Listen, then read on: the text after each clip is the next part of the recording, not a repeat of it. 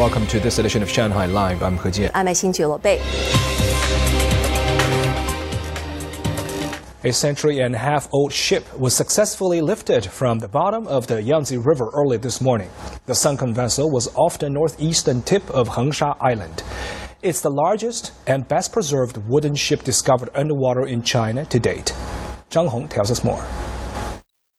After a slow lifting process that lasted nearly three hours, the ship laden with porcelain gradually emerged early this morning through the moon pool in the middle of a workboat named Fenli that was tailor-made for the salvage operation.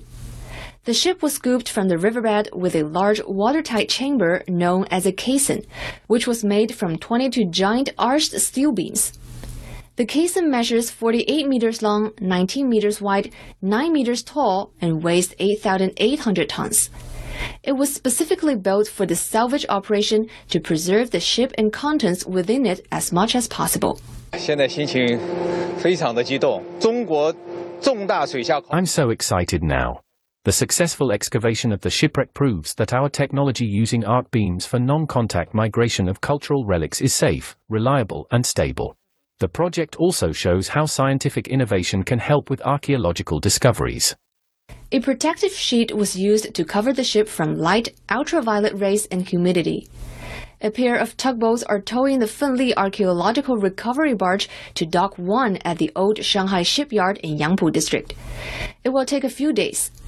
A 3,670 square meter temporary shed will be erected so archaeologists can study the ship, which is about 38 meters long and 10 meters wide.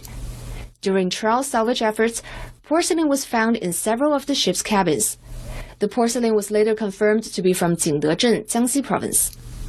Known as Yangtze River Estuary Number 2, the merchant vessel was discovered in 2015, 5.5 meters below the seabed. It's the largest and best kept shipwreck found in China to date. It dates back to the reign of Emperor Tongzhi in the Qing dynasty. Travelers arriving in Shanghai must take a nucleic acid test upon arrival, followed by a test each of the next two days, according to the Shanghai Health Commission. Train passengers are able to get a PCR test quickly before leaving Hongqiao railway station. Lei Shuan has more. In the afternoon, a high-speed train arrived from Xi'an.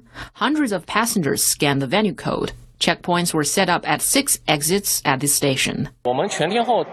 We check the PCR test results of passengers on every train every day, and have also optimized the verification channel.